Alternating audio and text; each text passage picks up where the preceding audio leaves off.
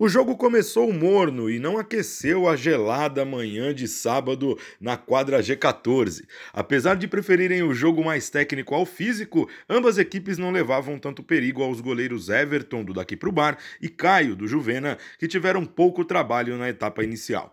Pelo lado do daqui para o bar, as finalizações vieram principalmente nas seis tentativas de Jailton, mas Ítalo era mais contundente no ataque e exigiu que Guilherme, do Juvena, tirasse a bola em cima da linha, impedindo a abertura do placar na primeira etapa.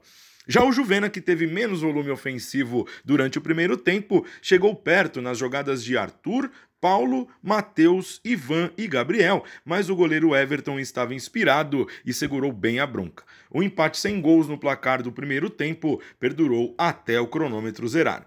Na etapa final, o daqui para o bar continuou tendo mais posse de bola e no primeiro lance de perigo, gol de Biel, fazendo 1 a 0 para o time de cinza e azul que jogava com coletes amarelos. O Juvena teve chance de empatar no lance seguinte, mas perdeu com Gabriel, que acabou chutando longe e não conseguiu igualar o marcador. Apesar de estar eliminado na disputa por uma vaga no mata-mata, o time de preto buscava o resultado em lances de Fábio, Guilherme e Arthur, mas era o daqui para o bar que atacava mais e melhor, com Jailton, Biel, Irailton e Ítalo.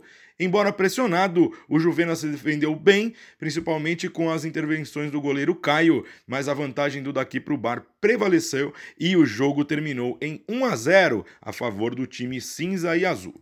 Na próxima rodada, a última da fase classificatória da competição, o já classificado ao mata-mata daqui para o bar encara o líder catado F7, enquanto o Juvena pega o Baguncebas para cumprir tabela, pois está fora da fase eliminatória.